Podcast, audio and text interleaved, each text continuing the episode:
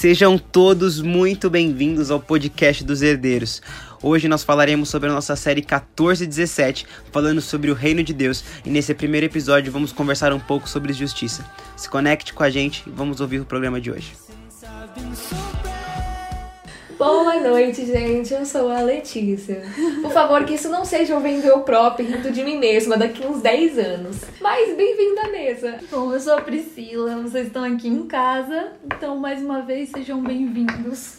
Bom, eu sou o Gustavo. Falei já. já, já, já falei hoje, já me apresentei hoje, vou passar aqui. Eu sou a Rebeca, hello, olá. Boa noite, eu sou a Marta. Eu gostaria de compartilhar algo que eu acredito que não estou sozinha nesse barco, né? Não. É algo que a gente pensa sobre a justiça. E eu queria comentar algo que mexe, Deus tem trabalhado comigo, ainda estou no processo, que é sobre a justiça própria. O que acontece? Às vezes a gente acaba se dependendo muito das nossas ações. Às vezes a gente se põe numa posição de que você olha para você, você olha para o seu coração e você enxerga que tá tudo bem. E às vezes você olha e acontece alguma coisa e você se pergunta: "Poxa, por que que tá acontecendo isso comigo? Eu não merecia isso. Isso não, eu não, eu, a minha frase, gente, até um tempo atrás era: "Eu não plantei isso", não é? Uhum. Quantas vezes eu falava: "Eu não sei porque eu tô passando isso, eu não plantei". Isso é injusto. É injusto comigo. E pra mim isso era uma dificuldade, mas eu até meio do, do ano passado não sabia que era uma dificuldade, até isso ser posto em xeque. E eu esperava uma aprovação de uma pessoa. E quando eu não tive isso, eu comecei a questionar e entrar em parafuso e falar: como assim? Como assim? Eu. eu, eu... Ô, gente, vocês estão ouvindo os cachorros do vizinho? Pô, É presença especial Os vizinhos saem pra fora, os cachorros latem, mano. É, essa é a Ao vivo. nossa casa, gente. Essa é ao vivo, é isso aí. Bom, e eu me questionava muito, eu falava, Deus, por quê? Como assim? Como isso está acontecendo comigo? E aí eu comecei a entender que Deus estava tratando coisas dentro de mim. E o que era isso? Era a questão de colocar a minha expectativa naquilo que eu estava fazendo. E quando a gente olha para a palavra, tem uma, um personagem que aconteceu isso com ele também, que foi Jó. Jó, ele tinha uma reputação perfeita. Ele fazia várias coisas que ele ele antece, ele foi Jó foi o primeiro livro da Bíblia. Ele antecedeu Moisés, antecedeu Abraão, tudo isso. Então, tipo, ele antecedeu a lei. E mesmo antes da lei, ele fazia tudo correto diante de Deus. Ele entregava sacrifícios pelos pecados dos filhos e os filhos nem tinham cometido o pecado ainda. Então ele tinha ali uma reputação a zelar. E aí é, Satanás ele vem e fala para Deus: Olha lá, seu servo, eu posso testá-lo? E Deus fala que sim. E se você olhar e falar: Poxa, como assim Deus deixa o inimigo testar ele? Foi à toa? Não foi à toa. Havia coisas no coração de Jó que precisavam ser tratados, e, aque- e toda aquela circunstância que eu acredito que a maioria aqui saiba tudo que Jó passou tudo que ele perdeu. Mas por quê? Porque quando acontecia isso, o que que Jó falava? O discurso dele era: "Não, mas eu faço isso". Ele que conta pra gente: "Eu faço o sacrifício, eu louvo a Deus, eu dadadadadadã". Ele se colocava no centro de tudo. E aí quando a gente, isso é lá no 1, 2, quando a gente vai pro fim do livro, o que acontece? Jó bate no peito e fala: "Ai de mim". Tipo, nas nossas palavras, eu não sou nada sem o Senhor. O Senhor é. E o que é a frase famosa dele? Antes eu te ouvia, eu antes eu te conhecia, de ouvir falar, mas agora de contigo andar. E o que significa isso? O que, que Deus queria com tudo isso? Ele queria levar Jó a um lugar mais profundo. E esse lugar mais profundo era um lugar de dependência dele. E essa dependência precisou de um sacrifício, que foi a autossuficiência, a justiça própria. Então, quando a gente pensa em justiça, eu acho que a gente tem que primeiro também, a gente pode olhar para dentro de nós. E muitas vezes a gente está baseado naquilo que a gente acha, nas nossas, nas nossas meras ações e acha que aquilo é suficiente. E eu tô aqui para dizer para vocês que nem sempre vai ser assim. Às vezes, você vai fazer tudo certo. Você vai se sentir um pouco injustiçado em alguma coisa. Mas quando isso acontecer, já liga um, uma chavinha. Fala, puxa, será que Deus não quer me mostrar algo? Será que há algo no meu coração que precisa ser ajustado? Então, é, é fundamental nós buscarmos não seguir nas nossas forças, na nossa suficiência e descansar em Deus. Só para finalizar, uma parte muito prática que isso eu estava conversando com a Lê mais cedo e quantas vezes numa prova a gente estuda, estuda e aí chega lá, você não passa em determinada na faculdade ou comigo aconteceu muito em entrevistas. Eu saía e falava: "Mãe, foi tudo bem, foi tudo ótimo, foi maravilhoso". Eu já me achava dentro da empresa, porque eu fui muito boa. E aí você acaba dando de cara na parede. Puf, fura o seu balão. E o que acontece é porque a gente acaba colocando a nossa suficiência em nós mesmos e atribuindo uma justiça em nós. E, gente, isso é um caminho perigoso e não vale a pena. A gente é muito falho. Existem coisas em nós que ainda precisam de Cristo. Mas a boa notícia é: existe um Deus e ele é justo. E toda vez que a gente coloca a nossa confiança dele, aí sim, portas abertas abrem, a oportunidade certa, o caminho certo vem, porque não é de nós, mas é de Deus não é? E, meu, a gente pode confiar em Deus. Muito, muito. Eu Sabe, que- Gustavo, eu acho assim que por que, como a Pri falou, a gente pode confiar em Deus. Sabe por que a gente pode confiar? Porque Deus é bom. E a bondade de Deus, Priscila, tá no caráter de Deus. Um dos atributos de Deus é esse. Deus é bom. Deus é justo. E Deus colocou isso no homem. Em Gênesis fala que quando Deus formou o homem, ele formou o homem à sua imagem e à sua semelhança.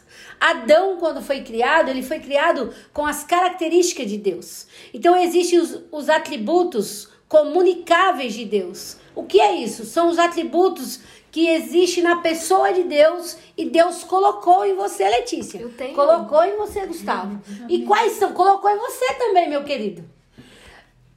O amor.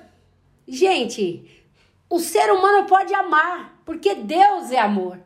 Como pode? Eu olho pra você e falo, eu te amo. Ai. Isso é de Deus. Você, você ama alguém? Você sente esse amor? Isso é um atributo de Deus. Deus é amor. E o outro atributo de Deus é esse: Deus é justo. E ele colocou esse senso de justiça no homem. E é tão legal, tão legal isso, que quando nós vamos ver na palavra de Deus, como o Gustavo falou, nós só chegamos de uma conclusão. Qual? Jesus veio ao mundo, morreu na cruz para cumprir a justiça de Deus. Então, o que matou Jesus na cruz foi o pecado, sim, foi o pecado, porque a lei dizia: todos os que pecarem morrerão. O pecado faz separação entre Deus e o homem. E Jesus, sendo filho de Deus, ele recebeu um corpo humano. E esse corpo que ele recebeu não tinha pecado.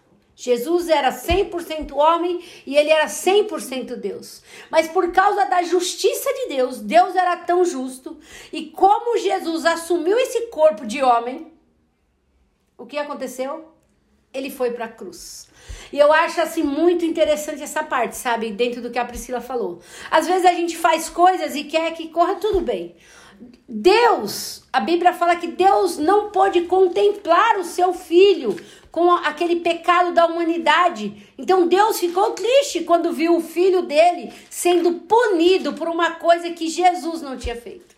A maior injustiça, meus queridos, foi Jesus naquela cruz. Talvez você está aí se sentindo super injustiçado. Mas eu quero dizer para você que o próprio Deus sentiu o que você às vezes sente. Quando Deus olhou para Jesus e ele falava: Meu filho não merecia isso. Mas por causa da justiça de Deus que precisava ser cumprida, Jesus morreu. E porque ele não tinha pecado, ele ressuscitou. E o maior segredo de tudo isso que a gente pode falar aqui nessa tarde, sabe o que é? Oh, aleluia. Eu fico super emocionada em pensar nessa obra que Jesus fez na nossa vida, que sozinho nós não vamos cumprir. Não vamos. É impossível.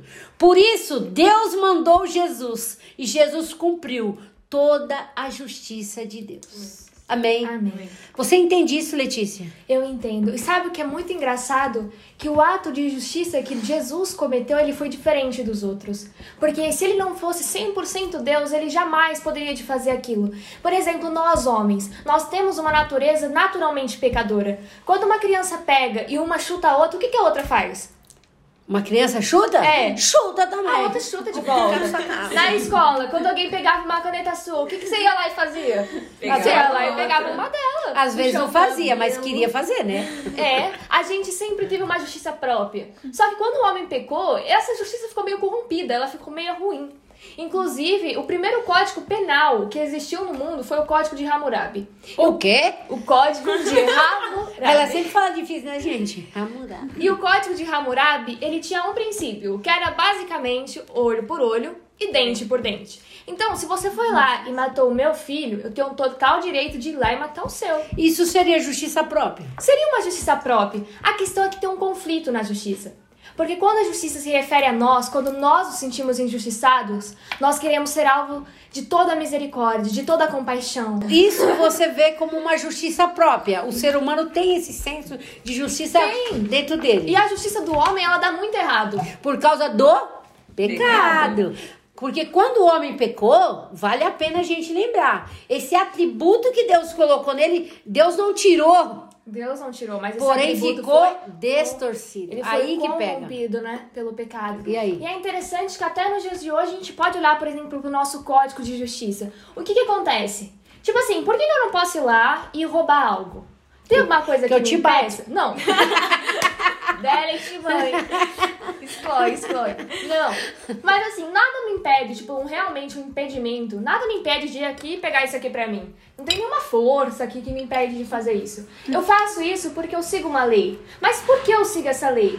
Eu me aceito a posição de entrar debaixo da lei em prol da minha segurança. É um sistema. É um sistema. Porque se eu não roubo, Ninguém também pode roubar que tiver debaixo da lei. Logo, se toda a sociedade ninguém roubar, eu não vou perder nada que eu tenho. Mas eu também abro mão da minha liberdade. Escuta, mas você acha que a lei, ela traz segurança pra você?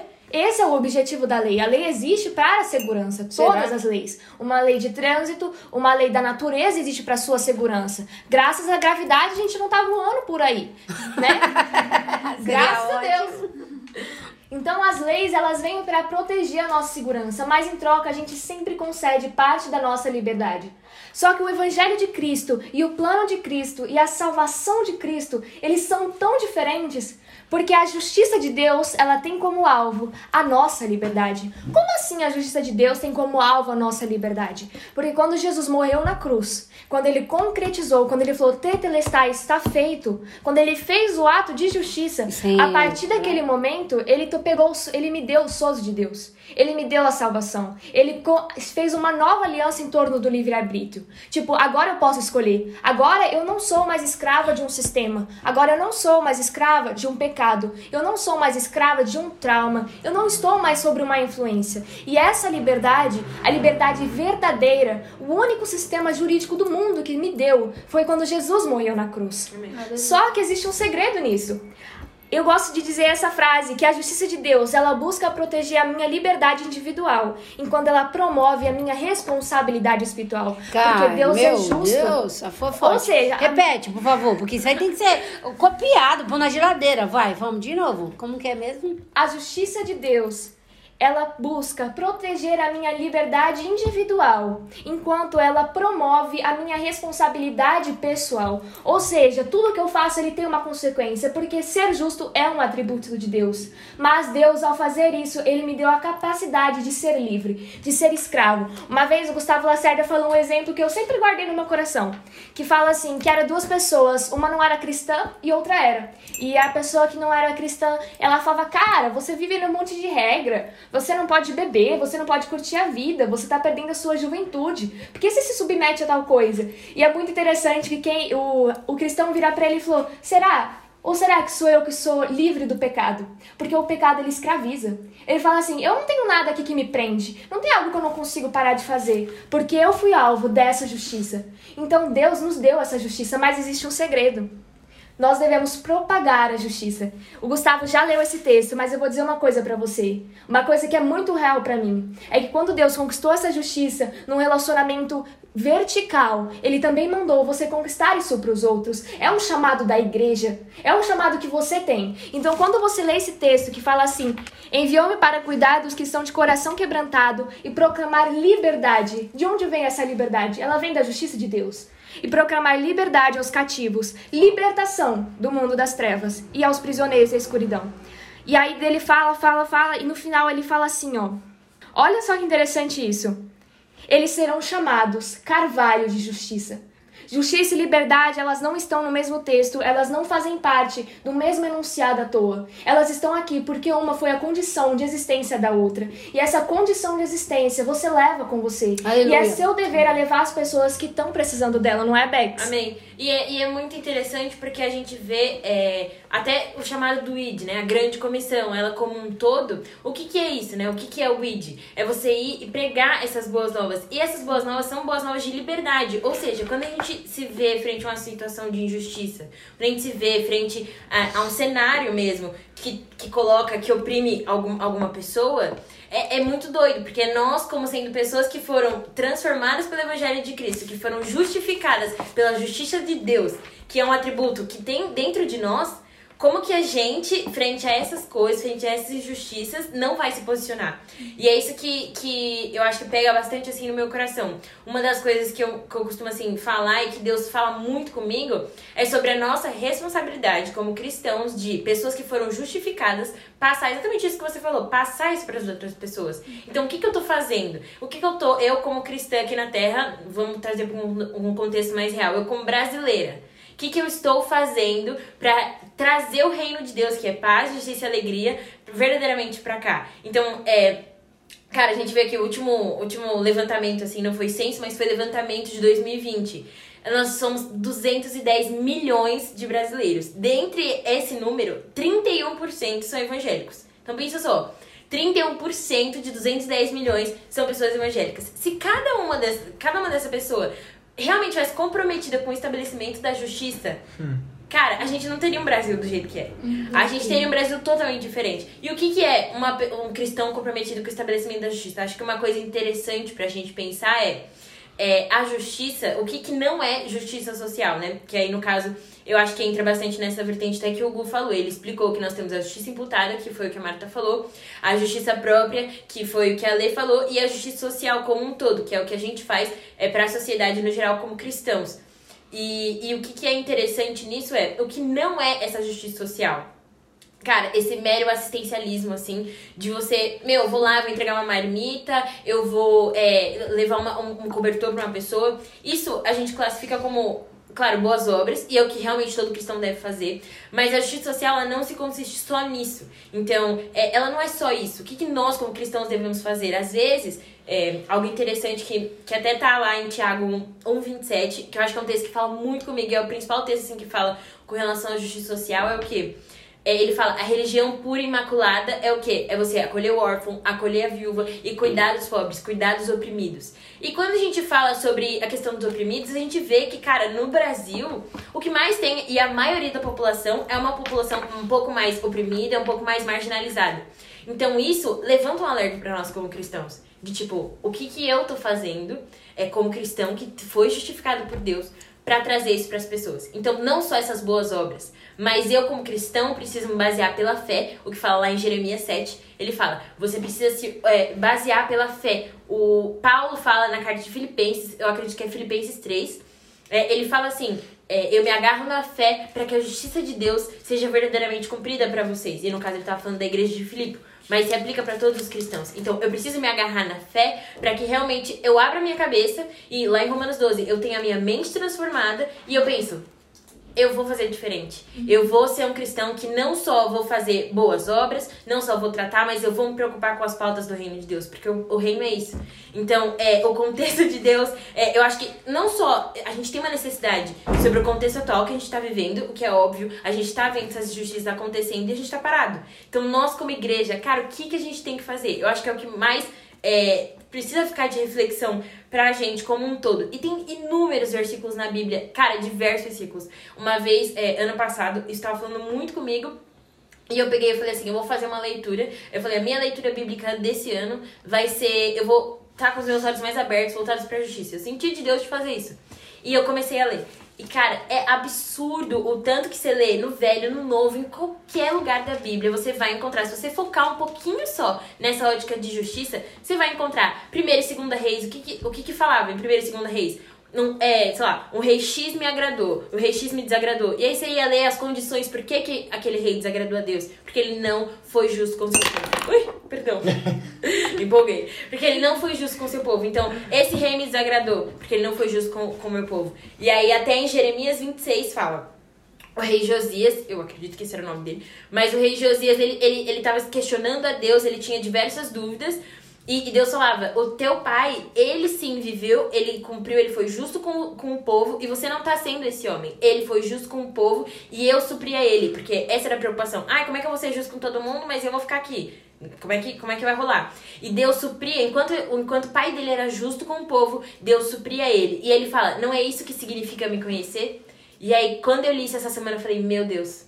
Você conhecer a Deus é você praticar a justiça com o outro. Não se resume somente a isso, é óbvio. Mas é um dos atributos de você conhecer a Deus. É, uma, é a sua caminhada. E, e, a sua caminhada não vai ser plena e completa, assim como o reino de Deus não vai ser pleno e completo.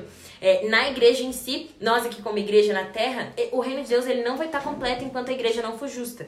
Então, isso foi algo que Deus também tem falado muito comigo. E, e acho que alguns versículos assim que podem ficar é, que, que tenha assim, sido um acalento mesmo pro meu coração e que tem me instigado ainda mais a não parar é, de pensar sobre é, e realmente a lidar com isso como uma bandeira do reino de Deus. Porque eu acredito que existe um, um problema, assim, no geral, é, na igreja brasileira, eu vou falar especificamente, que é mais contextualizado pra gente, é a gente não é, fala sobre isso, a gente não trata sobre essas questões que envolvem a justiça e entrando um pouco mais em discriminação, em preconceito, em, em alguns medos que a gente tem, porque a gente acha que isso é uma pauta ou um, uma, uma, uma discussão que não é do reino de Deus e que é de outras pessoas, ou de uma ideologia. Quando na verdade não é. Quando você lê na Bíblia inteira e você vê que isso é uma causa do reino de Deus.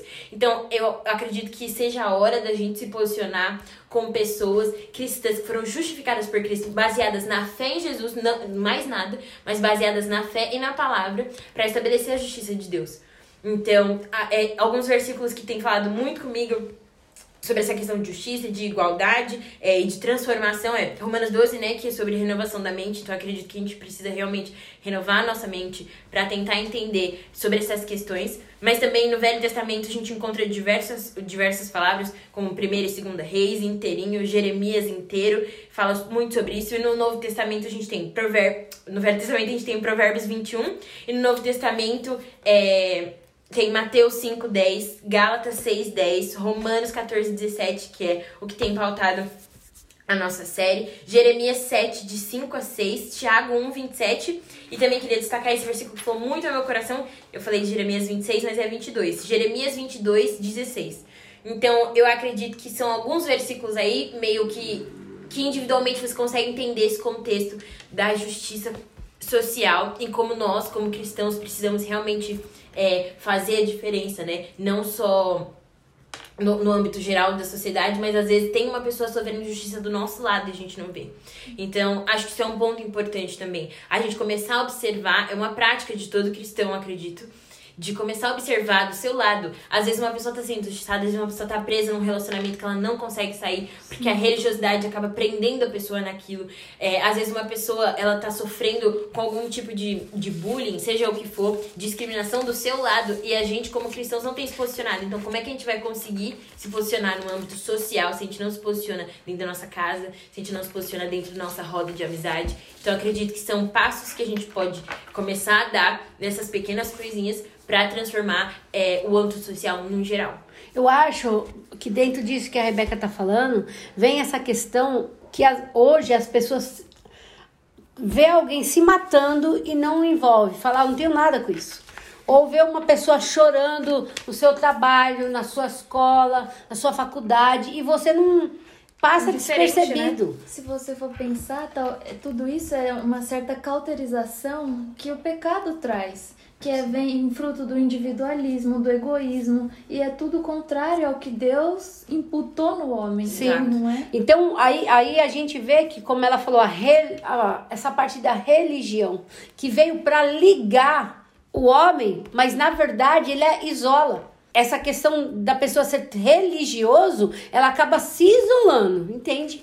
Porque fica naquele conceito, Deus é tão justo, Deus é tão bom e não tá vendo isso, e não tá mudando isso, o que que eu vou fazer? Nada. É. Que o mundo se exploda. Mas essa não é verdade. Eu, você, nós precisamos entender que na cruz de Cristo foi restaurada em nós essa justiça. Foi. Então você e eu devemos ter esses olhos pautado pelo que a palavra de Deus diz, porque como a Rebeca falou, temos muito versículo que apoia isso.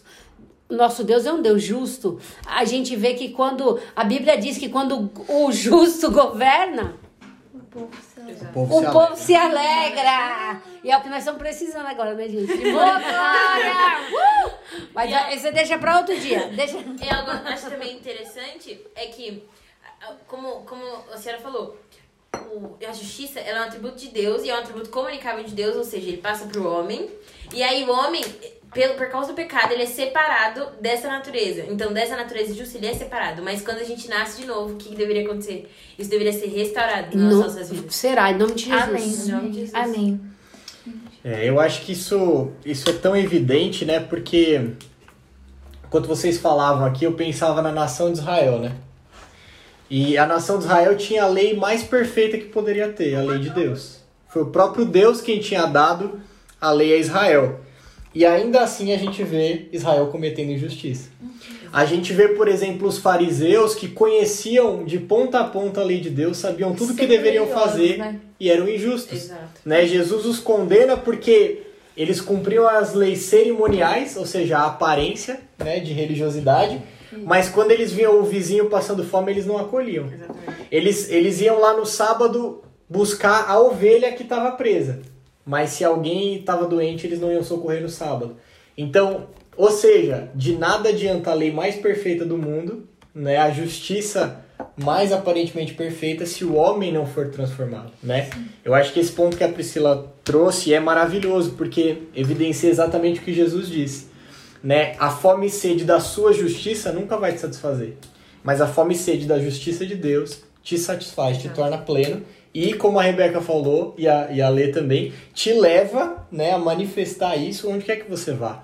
Então, se todos os governos do mundo falharam, né, significa que o problema do homem não é só político, não é nem mesmo só social, ele é um problema espiritual. Exato. Né? E, que o homem é um ser espiritual. o homem é um ser espiritual. E eu acho que um ponto que a Rebeca trouxe que é maravilhoso é isso.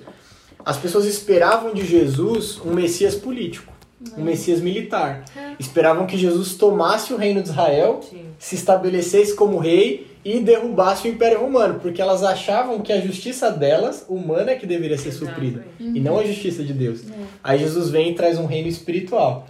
E isso que a Rebeca falou é maravilhoso, porque quando então cada um de nós se torna cidadãos do reino de Deus e transformados pela justiça de Deus, imputado em nós a justiça de Cristo, a gente pratica a justiça de Deus, mesmo sem ter uma lei que nos faça fazer isso. Não tem nenhuma lei que diz que você tem que perdoar o seu irmão, mas porque você é justo e justificado em Cristo, você perdoa. Né? A lei não te obriga a socorrer o necessitado, mas porque você foi justificado em Cristo e quer a justiça ao necessitado, você vai lá e faz esses atos de justiça. Então, gente, somente o reino de Cristo é a solução para todos esses problemas sociais. E quando nós nos, manifestamos e nos posicionamos nessa justiça de Cristo, não só a gente é transformado e consegue viver livre da culpa do pecado, como a gente consegue levar isso para os outros. E, e acho que, como a Rebeca falou, não só mero assistencialismo, né? não só ações que são importantes, Sim. né? ações sociais são importantes, a igreja faz isso, a nossa igreja faz isso, mas eu acho que os atos de justiça do dia a dia, né? Alguém já disse, né? A pessoa quer, quer suprir a necessidade de quem tá passando fome na África. Mas aí sua mãe tá precisando de ajuda na cozinha e você não quer cozinhar. Lavar a louça. né? Aí você não quer lavar a louça, né? A pessoa briga pelos direitos das pessoas que são injustiçadas pelo governo, mas ela dentro da sua casa, ela não é justa. Dentro da né, casa nos ele seus esconde a bolacha. pra tirar. Exato, né? Ela briga para que o governo distribua Igualitária. riqueza, Eu mas sou ela, contra a desigualdade, mas a mas ela esconde a traquinas, né? Não adianta ter nada. onde dormir, vai ser deixa seu irmão dormir no chão. Quando eu dormo nessa casa. Exatamente. Ou seja, gente, o que, que a gente tira de tudo isso? Né? Que nós precisamos da justiça de Deus na nossa vida. Em primeiro lugar, para nos reconciliar com Deus. Em segundo, para que nós sejamos transformados. Algo que era incapaz para o ser humano, mas Jesus né, e a sua justiça são implantadas dentro do nosso coração. Quando você fala de um implante, né, é algo que você não tem. É colocado em você de fora, né? E é como se você isso se tivesse manifesta. sido habilitado para ser justo. Exato. Mude Então- justiça, gente. Hashtag. Muito Então, bom. gente, o nosso objetivo aqui é que você possa ligar aí esse seu modo. Que É a você- CNJ, né? Carteira Nacional da Justiça. Que você, Eu quero. que você possa ativar isso e saber que você, como filho de Deus, você pode ser mais do que você é hoje. Exato. Amém. Que a gente saia. Tipo, eu vi um meme esses dias. Que, tipo, tem gente na pandemia virando empreendedor, tem gente que fizeram não sei quantos cursos, não sei quantos idi- idiomas. E aí você olha pra você e fala: Só tô eu tô, eu tô aqui, eu tô vivendo. Serve, tipo, tá bom assim, parabéns. E realmente é muito bom, mas um convite que eu te deixo aqui, um convite leve, é que você possa habilitar essa visão dentro de você, sabe? Que você saia dessa pandemia falando, poxa, olha co- como as coisas lá fora estão acontecendo e como em Cristo, pra mim, as coisas estão diferentes. E mesmo que você se sinta parte do outro lado, preso às vezes em alguma coisa que a injustiça humana tem feito, saiba que o Senhor, ele é aquele que te justifica, é aquele Amém. que vai trazer e o sol da justiça vai brilhar sobre a sua vida, porque Cristo em nós, a esperança da glória. Aleluia. Mas aí, parte 2, semana que vem. Semana que vem. Spoiler. que você possa ficar com isso no seu coração, né? Que essa justiça possa ser não apenas uma cobrança, mas uma boa notícia para você. Amém. Que Cristo foi a justiça que você não poderia ser e imputou em você essa justiça. E agora você pode ser justo e praticar a justiça para os outros, para o seu próximo. Amém? Amém. A gente se vê na semana que vem com mais um tema dessa série. Tchau. A gente vai falar sobre a paz. Você não pode perder.